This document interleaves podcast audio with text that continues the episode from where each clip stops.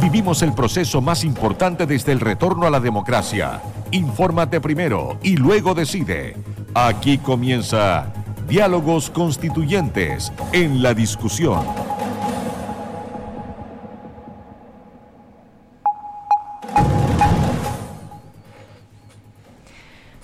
Bienvenidos a todos nuestros auditores que nos acompañan hoy en esta nueva edición de la discusión constituyente, estos diálogos que estamos efectuando eh, todas las semanas para profundizar en los contenidos de la propuesta de nueva constitución. Eh, bueno, como siempre estamos con nuestro invitado, el abogado académico de la Facultad de Ciencias Jurídicas y Sociales de la Universidad de Concepción, eh, doctor en Derecho y también director del programa Foro Constituyente UDEC Alfonso Enríquez. ¿Cómo estás, Alfonso? Hola Isabel, buenas noches, muchas gracias nuevamente por la invitación.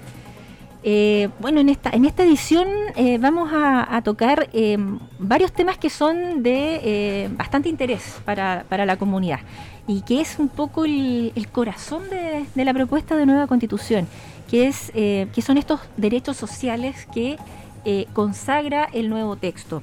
Eh, son muchos, son varios, la verdad, no, creo que podamos eh, abordarlos todos, pero trataremos de conversar, de analizar, de profundizar sobre aquellos que más le interesan eh, a, la, ciudadanía.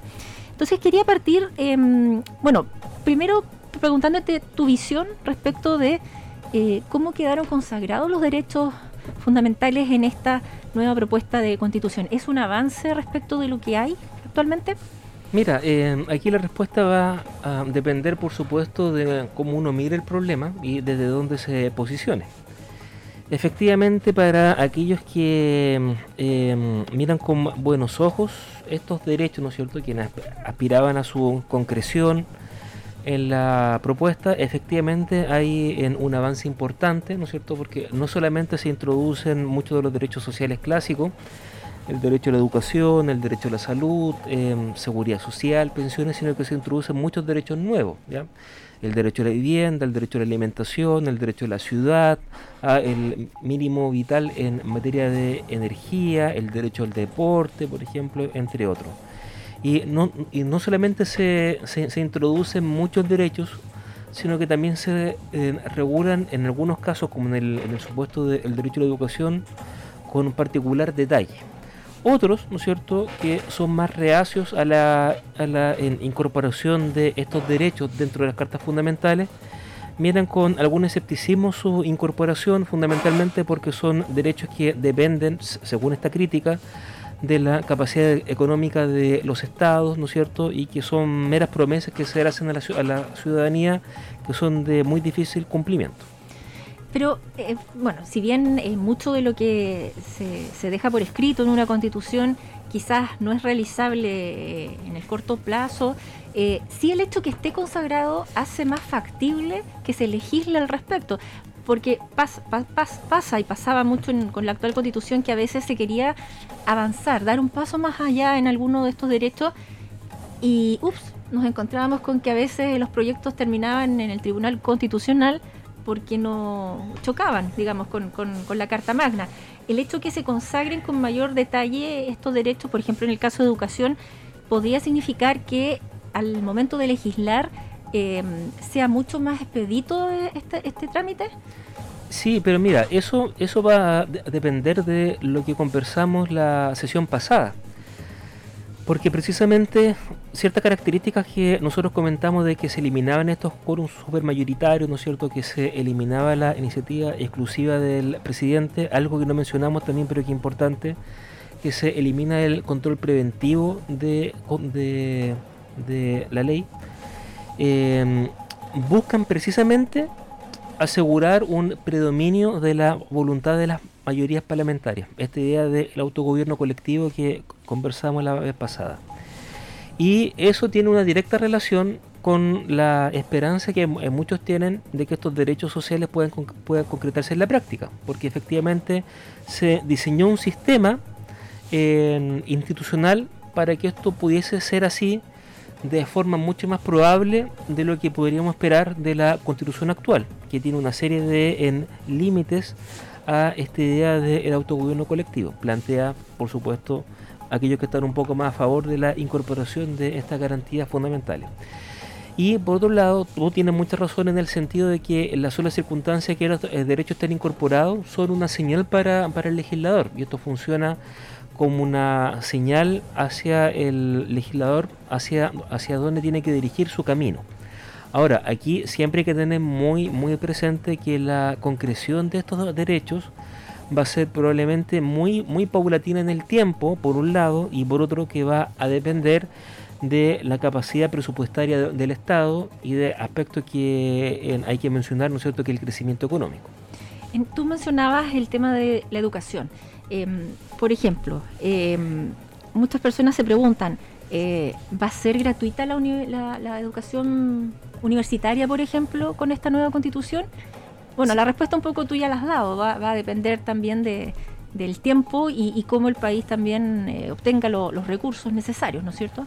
Mira, el, sí, efectivamente, la, las normas sobre educación son de las normas más eh, detalladas en materia de derechos fundamentales de la eh, propuesta. ¿ya? Son, son, un, son un par de artículos muy, muy específicos y algunas notas simplemente muy, muy generales. En la constitución actual, por ejemplo, el eje gira en torno a la libertad de enseñanza, a la libertad de los particulares de abrir centro educativo y el derecho preferente de los padres para elegir el tipo de educación para eh, sus hijos. O sea, ese, Un paréntesis, ¿eso se deroga con esta nueva propuesta O, se mantiene? Se, mantiene con algunas particularidades, con algunas particularidades, ¿ya? Eh, entonces, ese, ese era, era el eje de la constitución del año 80. Ese eje cambia por el énfasis en el derecho a la educación y en el educando del estudiante como centro del sistema. ¿ya? Y para eso se toman varias medidas interesantes. Uno que es el fortalecimiento de la educación pública como el eje del sistema. y en materia de educación superior efectivamente se avanza o se concreta ahí, ¿no es cierto?, la gratuidad de la educación superior en las instituciones que son del Estado y en aquellas universidades privadas que cumplan con los requisitos que establezca la legislación. Entonces efectivamente hay una promesa de avanzar hacia la gratuidad. Ahora, esto yo entiendo que no es automático porque hay que irse a las disposiciones transitorias que, eh, establecen que esta gratuidad universitaria va a ser gradual. Pero quizás lo más sintomático de esta propuesta en materia de educación no está en la educación superior tanto, sino que está en esta idea, ¿no es cierto?, de que el eje del sistema está dado por los derechos del educando a recibir una cierta educación con algunas características y el, énfasis en la educación pública como la principal garantía del derecho a la educación. Este énfasis en la educación pública no es sinónimo de que la educación particular subvencionada va a desaparecer, ¿no es cierto? Como muchos muchos han planteado, que, que están temerosos, dicen que que la constitución, la propuesta eh, va a hacer desaparecer a la educación particular subvencionada. Sí, efectivamente, mira, aquí, aquí, aquí pasa algo bastante curioso que la constitución del año 80 tampoco establece un financiamiento para los colegios particulares subvencionados. De hecho, nada dice acerca de, los, de, los, de estos colegios particulares subvencionados. Estos colegios son, son una creación de en la ley, así como la subvención, ¿ya? y la constitución del año 80 tiene esa característica en particular que nada señala acerca de los colegios particulares subvencionados. Ahora, la eh, propuesta tampoco lo reconoce expresamente, siguiendo un poco este modelo de la constitución del año 80, pero las disposiciones transitorias sí hacen referencia a que la ley tiene que incorporar, ¿no cierto?, el financiamiento de aquellos colegios que cumplan con los requisitos que establezca la legislación. Aquí lo importante es que hay que tener presente que no hay una norma que prohíba expresamente financiar los, los colegios particulares subvencionados y de hecho la norma está diseñada bajo la, idea del Sistema Nacional de Educación. Ese sistema va a estar compuesto por, por todos aquellos establecimientos que tengan el reconocimiento oficial y dentro de esos establecimientos claramente están los colegios particulares. Así que está la vía abierta no solo para que se mantenga la regulación actual, sino que para que se siga manteniendo en el tiempo.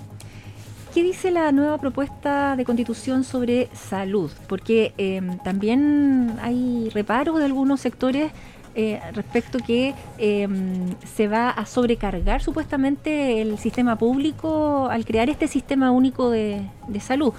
¿Qué propone la, nueva constitución en este sentido? Mira, aquí, aquí hay que tener presente de que actualmente la cotización de salud va o bien a FONASA o bien a ISAPRE. La, y, recordemos que es 80-20 aproximadamente, La, proporción. 80% cotiza en, FONASA y el 20% aproximadamente. Aquí lo interesante es que introduce esta propuesta que avanza en su sistema mancomunado, que lo que significa esto que las cotizaciones ahora van a ir todas a un fondo universal, ¿ya? a un sistema universal. Eh, esto ha sido recomendado por eh, varios expertos en la materia porque al igual que sucede en, el caso de la, de la, educación pública, la mejor manera de mejorar los estándares del sistema es precisamente a, través de la inyección de, recursos en el sistema de salud público. ¿ya? Ahora, esa es una característica interesante. Aquí pasan, pasan en varias cosas que la gente tiene que tener presente. Se ha dicho que van a desaparecer las ISAPRES, por ejemplo. Y aquí hay que dar una respuesta en la cual uno tiene que ser muy muy cuidadoso. Probablemente las ISAPRES con el paso del tiempo vayan a ir dando paso hacia otro sistema de seguros privados. Por una razón muy simple, porque las ISAPRES van a, dejar de recibir esta cotización, ¿cierto? Y algunas se, se van a mantener quizás como seguros privados, en la forma que la ley así lo establezca. Eso pasa en varias partes del mundo, tampoco es algo extraño o un invento particular nuestro. Otro punto importante también en materia de, salud eh, está dado porque los privados van a, eh, van a poder formar parte de la red pública de salud, más o menos como existe hoy en día, en la forma que lo establezca la ley.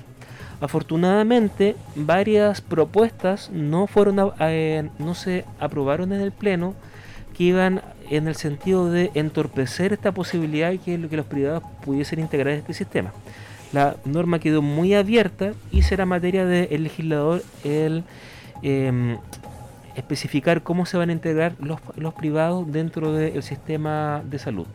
Y hay un, hay un, un precedente, si se puede decir, respecto de esta de esta de este trabajo conjunto, digamos, de la salud privada con la salud pública, que fue el COVID, la pandemia, ¿no es cierto?, que, que funcionó exitosamente eh, este sistema integrado que se, que se estableció y, me imagino que un poco es eso lo que lo que se quiere replicar, pero ya pensando en lo más macro, ¿no es cierto? Claro, mira, aquí, aquí, aquí uno se puede ir al artículo 44, el artículo 44 establece que el sistema de salud, ¿no es cierto?, será de carácter universal, público e integrado, ¿ya?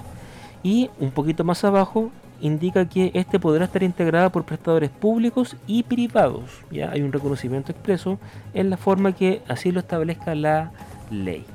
Y, el, temor que tienen algunas personas, de, por ejemplo, de no poder seguir atendiéndose eh, de manera privada, con, los famosos bonos o, los reembolsos, ¿no es cierto?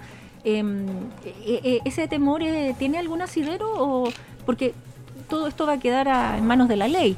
Eh, esa persona, por ejemplo, su, su 7% o más que actualmente paga a un ISAPRE, eh, no sabemos cuánto de eso se va a ir ahora al fondo eh, público, ¿no es cierto? Em, ¿Qué puede pensar una persona que actualmente se beneficia de, la salud privada? Mira, aquí también hay que ser bien cuidadoso porque al igual que sucede en materia de educación, en materia de salud, esto claramente es un cambio de modelo, es algo distinto a lo cual nosotros estamos acostumbrados. Aquí la idea es avanzar en su sistema universal, integrado, donde el acceso a las prestaciones sanitarias no, no esté condicionado por la capacidad de pago. Por lo tanto, eso supone un cambio también importante que tenemos que aquilatar, sopesar y comprender bien. Efectivamente, pueden se, van a dar casi, casi con seguridad problemas, ¿no es cierto? antes que esto ya pueda funcionar de forma armónica con la legislación que se vaya dictando. Aquí hay que tener presente también otro aspecto que en, ningún caso hay una prohibición para que las personas puedan atenderse por el prestador privado que ellos estiman conveniente. O sea, esa en libertad va a seguir existiendo exactamente igual, ya porque hay normas sobre libertad, autonomía personal que están esparcidas por distintos capítulos de la Constitución. lo, que va a cambiar, por supuesto, es la forma de financiamiento, muchos requisitos seguramente se van a ir adaptando, ¿no es cierto?, a este nuevo modelo. Por lo tanto, la respuesta que podemos dar por ahora simplemente es que en lo inmediato todo se va a mantener más o menos igual y que hay que esperar a que el legislador dicte la normativa que vaya creando y adaptando este sistema a las nuevas necesidades. Vamos a la vivienda. Em, tengo entendido que la actual constitución no dice nada respecto de la vivienda. ¿Es así? Sí, mira, esto es una innovación interesante. Hay una, bueno, hay, hay, hay algunas propuestas que están en el, en el Congreso destinadas a reformas constitucionales para incorporar el derecho a la vivienda, pero están ahí, ¿no es cierto?, sin mucho avance. Y como hemos visto estos días, esta semana, ha sido un derecho particularmente polémico, ¿no es cierto? Ahora, ¿qué es lo que dice esta disposición? Básicamente lo que se reconoce es el derecho a la vivienda digna y adecuada. Esto hay que tenerlo presente porque en esta norma se trae de distintos instrumentos de derecho internacional que forman parte un poquito de tratados, ¿no es cierto?, que son obligatorios para el Estado chileno, junto con, otros instrumentos que no son vinculantes, pero que siempre son interesantes incorporar, que establecen en el fondo de que hay una obligación general de garantizar una vivienda con ciertas características con ciertas características de ubicación, espacio, de la manera en cómo está construida, acceso a ciertos servicios públicos, ¿no cierto? Muchas, muchas variables distintas. Y la idea de vivienda adecuada supone eso, ya que el Estado a través de la política habitacional tiene que ir eh, no solamente construyendo casas, no que esas casas estén insertas dentro de barrios seguros, bien integrados, ¿no es cierto?, con acceso a servicios públicos de salud, educación, etcétera. Por lo tanto, es un avance interesante, pero que ha despertado por, distintas razones cierta polémica durante los últimos días a partir del concepto de eh, tenencia, ¿no es cierto? Ahora, la tenencia en esa norma hay que entenderla como sinónimo no solamente de, arrendamiento, sino que, que de toda forma de posesión de un bien que puede ser en propiedad, en arrendamiento, en comodato, en préstamo, etcétera. Entonces, que lo que se está asegurando en el fondo que sea que uno sea arrendatario, propietario, usufructuario de un bien, eh, el Estado va a asegurar ciertas condiciones básicas para poder vivir en paz y tranquilidad en ese lugar.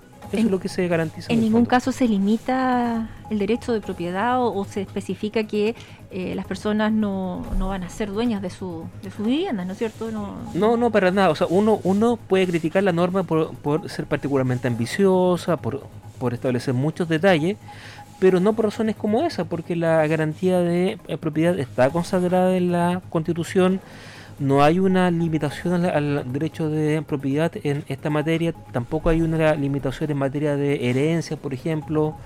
Eh, el Estado va a continuar seguramente con su política en, en esta materia, entregando vivienda en propiedad a través de subsidios y de otras formas que actualmente existen, a través de arrendamiento, por ejemplo, entre otras distintas materias que existen en este ámbito. Y este derecho a la ciudad y al territorio o al, entorno, ¿esto es una novedad dentro de, la propuesta constitucional? Sí, mira, porque lo que pasa es que la en vivienda pone acento en el bien individual, ¿no es cierto? En la casa, para poner un término simple.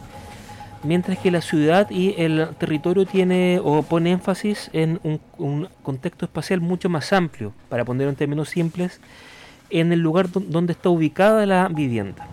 Entonces, lo que aspira a garantizar este derecho, que es un derecho en el fondo de ejercicio colectivo, es que los ciudadanos puedan participar en la, construcción de las ciudades a través de la eh, política habitacional o de los planes que vayan estableciendo la comuna autónoma o las regiones.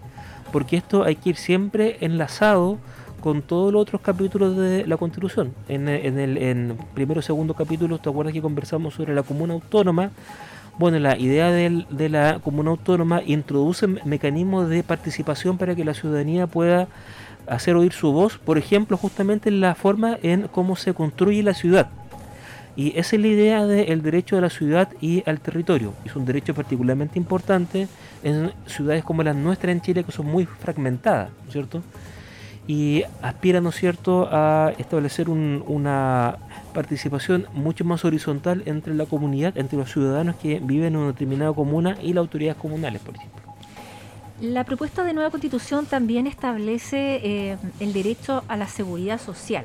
Este concepto es muy distinto a, lo que actualmente ofrece la constitución de 1980, ¿no es cierto? Claro, mira, la seguridad social probablemente es el derecho social más antiguo y es el derecho en torno al, al cual parte esta idea del Estado social en las viejas constituciones europeas de entre guerras, por ejemplo, entre otras. Y la idea de seguridad social, como lo indica un poco el texto, es garantizar ciertos servicios básicos frente a las contingencias sociales que todos podemos experimentar. Y se dan algunos ejemplos por acá. Enfermedad, vejez, discapacidad, eh, desempleo, accidentes del trabajo, enfermedades profesionales, entre otras. En muchas de estas situaciones una eh, persona puede quedar incapacitada para poder trabajar o para poder trabajar en las mismas condiciones que lo hacía antes. Entonces los, los sistemas de seguridad social, que son mucho más amplios que las pensiones, apuntan a establecer beneficios precisamente para ir en ayuda de, esas personas que se enfrentan a alguna de esas contingencias sociales que afectan su proyecto de, existencia o de eh, vida. Bueno, en esa línea seguramente eh, fue lo que hace alrededor de 20 años significó, el, por ejemplo, el seguro de cesantía, que no existía hace dos décadas y, se implementó y se comenzó a implementar, ¿no es cierto? Claro, mira, esas normas sobre maternidad, desempleo, cesantía, ¿no es cierto?, entre otras muchas más que uno puede dar, están dentro de esta idea de seguridad social, de en mecanismos para enfrentar las contingencias sociales que se van enfrentando y que todos podemos experimentar en, en cualquier momento. Hay algunas que todos, o sea, que las personas van a, van a, van a experimentar, ¿no es cierto?, como la vejez, ¿cierto? Sí, es que no hay un fallecimiento antes, por supuesto, pero hay otras que son eventuales, como una enfermedad, un accidente, y en todos esos casos la idea de seguridad social apunta a establecer ciertos servicios básicos para ir en ayuda de esas personas. Y en materia de pensiones, em, ¿no se especifica un modelo a seguir? Eh, porque se ha dicho mucho, no, es que se propone este sistema de reparto que ha fracasado en el mundo entero. Eh, aquí en la Constitución no se dice en ninguna parte que se va a adoptar un sistema de reparto, ¿no es cierto? Eh, esto se deja sujeto a la ley y me imagino que hay muchas propuestas para mejorar el sistema de pensiones. Mira, aquí como hemos ido viendo en, estas explicaciones hay, posturas distintas, por supuesto. hay un, grupo importante que piensa que efectivamente esta norma, que el artículo 45, es muy abierta y que es potencialmente compatible con un sistema de reparto como el sistema que tenemos actualmente, un sistema mixto. Eh, sí tiene algunas particularidades. Por ejemplo, está esta idea de que la ley va a establecer un sistema social público, un sistema de seguridad social público, Aquí, público podría entenderse como sinónimo de estatal, como no. Ahí hay dos posturas que son distintas. Hay en algunos plantean de que esta norma, ¿no es cierto?, apuntaría a un sistema de reparto.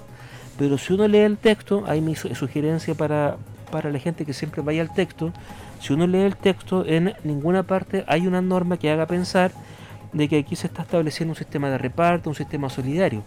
Lo único que se establece acá son principios generales ampliamente reconocidos a nivel mundial con algunas particularidades propias del caso chileno. O sea que eh, lo que venga en materia de pensiones eh, podría eh, involucrar el actual sistema de capitalización individual, podría involucrar un sistema de reparto o podría involucrar un sistema mixto. Eso va a depender de los legisladores. Así es. Y aquí hay que recordar, ¿no es cierto?, el modelo de sistema político por el cual se eh, optó. Es un sistema que eh, concentra la idea de la discusión política en la Cámara de Diputados y Diputadas, pero que en algunas materias, como estas por ejemplo, va a tener un rol importante también la Cámara de las Regiones. Y en el caso de las AFP, si quisieran subsistir, tendrían que cambiar su, su, su leitmotiv o su, su porque, porque actualmente no tienen una función eh, netamente social las la FP. Mira, efectivamente, pero a diferencia de las ISAPRES, esta norma es potencialmente compatible con el sistema de AFP. Probablemente esta norma como está diseñada sí va a tener un impacto en la manera en cómo se va a regular el sistema y eso a la larga quizás implica un cambio del sistema de AFP por, por otro tipo de seguros privados ¿ya? Pero si uno ve un poquito la historia de los distintos proyectos que se, que se, han discutido en el Congreso, ¿no es cierto?, tanto en, en épocas pasadas como actualmente, probablemente nosotros vayamos avanzando hacia un sistema en mixto, ¿no es cierto?, con un componente solidario importante, pero también con un componente de ahorro privado igualmente importante. Y los actuales ahorros que, que, que, cada uno tiene en sus cuentas individuales, eh, lo han dicho en todos los tonos, de tanto el gobierno como los convencionales en su momento, eh, no se tocan. O sea, el, el texto no habla de, de nacionalizar los fondos de pensiones, ¿no es cierto? No, para nada, mira, eso eso hay que ser bien claro. Uno puede criticar esta norma por distintas razones, pero algo pero hay hay algo que no establece que es la expropiación de los fondos de pensiones. Y eso por una razón muy simple, porque si uno se va a las normas de, expropiación, para expropiar un bien hay que pagar, ¿no es cierto?, una suma equivalente a el valor del bien expropiado, bajo esta idea de justo precio, que otra discusión, otra polémica, por supuesto pero que en términos siempre, si yo tengo ahorrado 100, ¿no es cierto?, y me quieren expropiar, supone que el Estado que me tiene que pagar 100, algo que no sería conveniente para el Estado, por supuesto. Y por otro lado, porque tampoco tendría sentido, porque la idea de la cotización es una cotización que está pensada para fines de seguridad social, que lo establece la propia norma. Por lo tanto, los, los ahorros actualmente existentes van a seguir estando bajo la propiedad de los respectivos afiliados, como ha sido hasta hoy día. Eso sin perjuicio de que se pueda cambiar a futuro, por supuesto, el sistema. Antes que termine el programa, Alfonso, quería destacar eh, un derecho que eh, lo mencionábamos antes de comenzar, eh, el derecho al cuidado. Eh, ¿Qué relevancia tiene que se haya consagrado en este texto el derecho al cuidado? Mira, hay un tema interesante aquí en el artículo 50. El artículo 50 indica que todos tienen el derecho al cuidado, toda persona tiene, tiene, el derecho al cuidado, y este comprende el derecho a cuidar, a ser cuidada y a cuidarse desde el nacimiento hasta la muerte. Está esta idea de que los trabajos que se llevan a cabo al interior del hogar tienen una característica, y esa característica está dada, ¿no es cierto?, porque tienen un, componente, o el peso de esa labor históricamente en países como, como, los nuestros está en, el caso de las mujeres. Son las mujeres quienes llevan a cabo esa labor.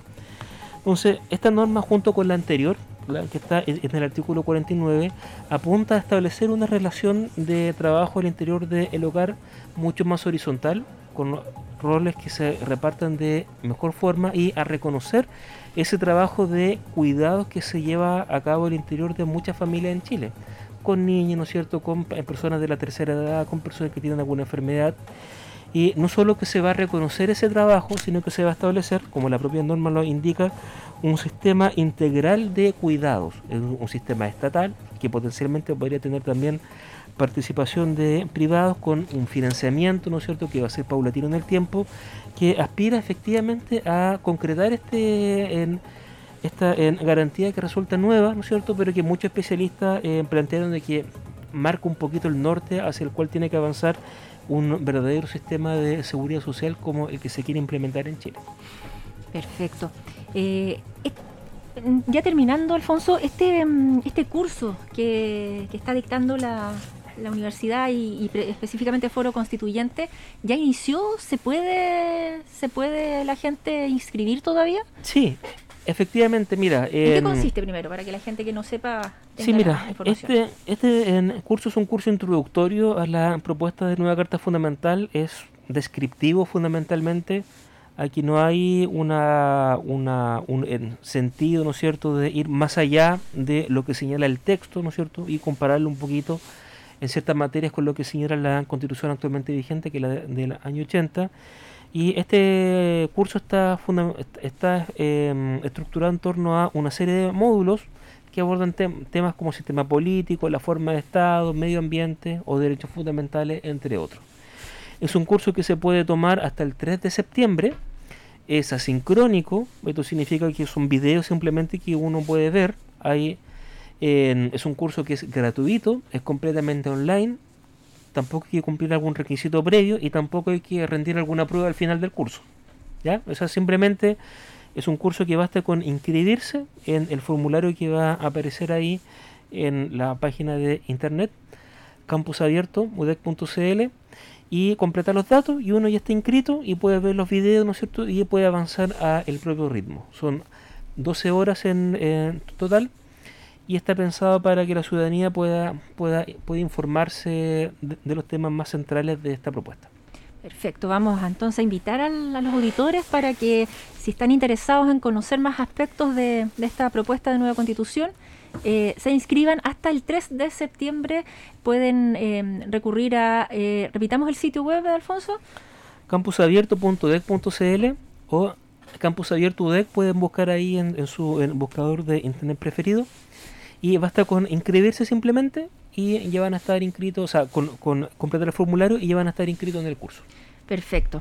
Bueno, y nosotros nos estamos ya despidiendo de este nuevo programa de la discusión constituyente en estos diálogos que estamos llevando a cabo para profundizar sobre la propuesta de texto constitucional.